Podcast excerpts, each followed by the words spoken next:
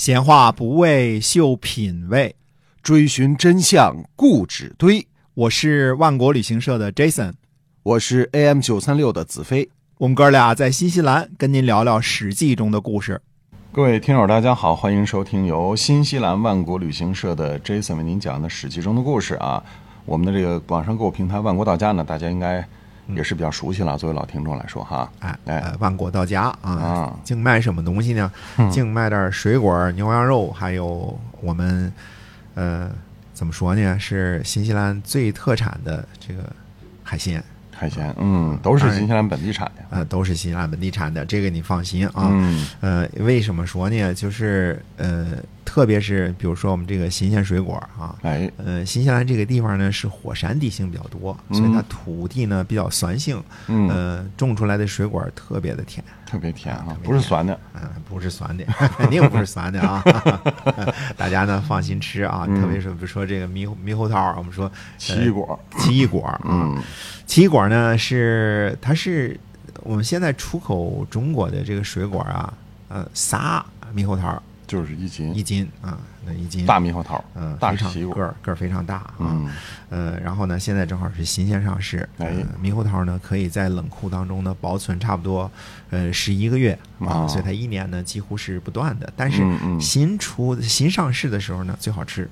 啊， 比对冷库当中的好吃。好吃啊嗯呃，大家这个知道，我们先卖这个大个儿的，再卖小个儿的啊。 嗯，对。呃，慢慢来啊。呃，你接着还是讲《史记》中的故事啊。要是购买的话，就是上我们万国到家是吧？呃，必须得到万国到家，因为它啊方便啊，对吧？，对，然后你点那个直邮中国嗯，点只有中国走就醒可以了了。。嗯，嗯，，好，还是讲《史记》中的故事、啊。 好，嗯。呃，上次呢，我们讲到了刘邦呢夺了韩信和张耳的军队啊，嗯这次我们讲讲刘邦战略上的变化啊。呃，刘邦有了兵之后呢，重整旗鼓，就想去找项羽的麻烦。这个时候呢，嗯郎中郑忠，这个忠呢是忠心耿耿的忠啊啊，郑忠呢就游说刘邦，让他呢不要急于出战，而是要采取呢高垒深堑。物与战的计策啊，嗯注意啊，这里又要夸夸刘邦了啊，肯听取下属的优秀的意见啊，这是刘邦的优点。哦，呃，刘邦呢，不只是听张良的和陈平的或者李基的啊，也经常听取其他人的意见啊。举个例子啊，安度陈仓的时候呢，听取的就是赵衍的意见啊；出兵武关南阳呢，听的是袁生的意见。这次呢，又采取了郑中的计策，高垒深堑，勿与战。嗯，啊，而且此后呢，相当长的时间内呢，刘邦对付项羽的呢，就是用的这一招计策。哦，就是说这个主要的战略有所改变了。哎，是的，啊呃，楚汉相争呢，第一个阶段呢是刘邦出兵汉，从汉中出兵啊，嗯夺回三秦啊，从此呢建立了稳固的根据地，这是非常重要的一步啊，嗯否则你根据地不稳定，对是吧？啊，就没有后方，嗯，对，刘邦呢，接下来的战术呢是勇猛精进啊，包括呢收服魏王豹，收服河南，嗯、嗯邀集五路诸侯攻占彭城。这个时期的刘邦呢，是真的是很勇敢的啊，要以绝对优势的兵力呢打败项羽。彭城战败之后呢，刘邦的主要策略是听张良的，嗯呃叫做什么呢？联合一切可以联合的力量，共同对付项羽，啊，让出土地啊。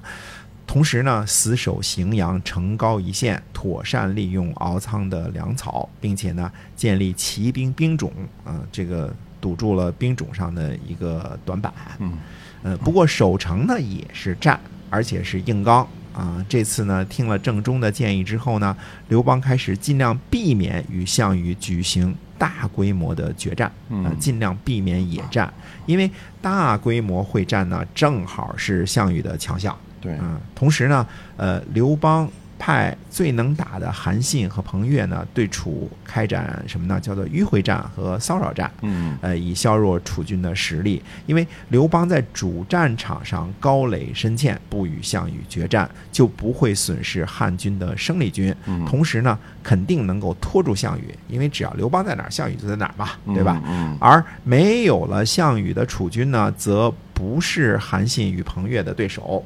呃，自此呢，刘邦的整体战略思想呢就非常的清晰了。嗯，啊、而且呢，这个对刘邦来说属于知己知彼的打法啊。修武夺权之后呢，虽说刘邦在主战场依然打得很辛苦，但是胜负的天平开始向刘邦倾斜。嗯，郑忠出了一个非常高明的计策，理应被历史记住。这倒是前人从未提及的一些看法哈。嗯啊，历史是要这样读的啊，必须仔细的推敲、思考，然后再下结论啊嗯。如果只是人云亦云呐，那就不能做一个独立思考的研究者，自然也就看不出门道来啊嗯。那属于读死书、死读书啊。我们这讲座呢，不只是给大家讲故事，还要分享一种观察和思考历史的方式，这样呢，大家才能够自己有能力去了解更多的真相，启嗯迪智慧。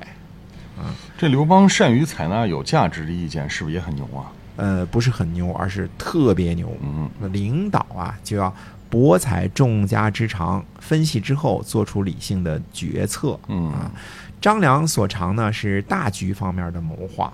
陈平所长呢，主要在于奇谋妙计；刘邦呢，大部分时间呢能够做出正确的决断，具备了领袖独特气质。嗯呃，当然也有差点听了馊主意的时候啊，但是比例极低。嗯呃，刘邦的另一个强项呢，就是善用人才，对哎这个也是他一生的一个优点啊。嗯呃，一个自己呢有着多方面的天分，比如说军事方面的天分啊，嗯又能够具备决断和善用人才的天纵奇才，这才是刘邦的本质特点。对，嗯所以过于专注刘邦什么流氓啊、骂人什么，就流于表面化和肤浅了哈。哎，如果只靠着骂人和耍流氓就可以开朝历代，那我们这历史就真的白读了嗯啊！事实绝对不是这样的啊！哗众取宠的节目呢，有时候很好听，但是也可能误导人。对对，话扯远了啊！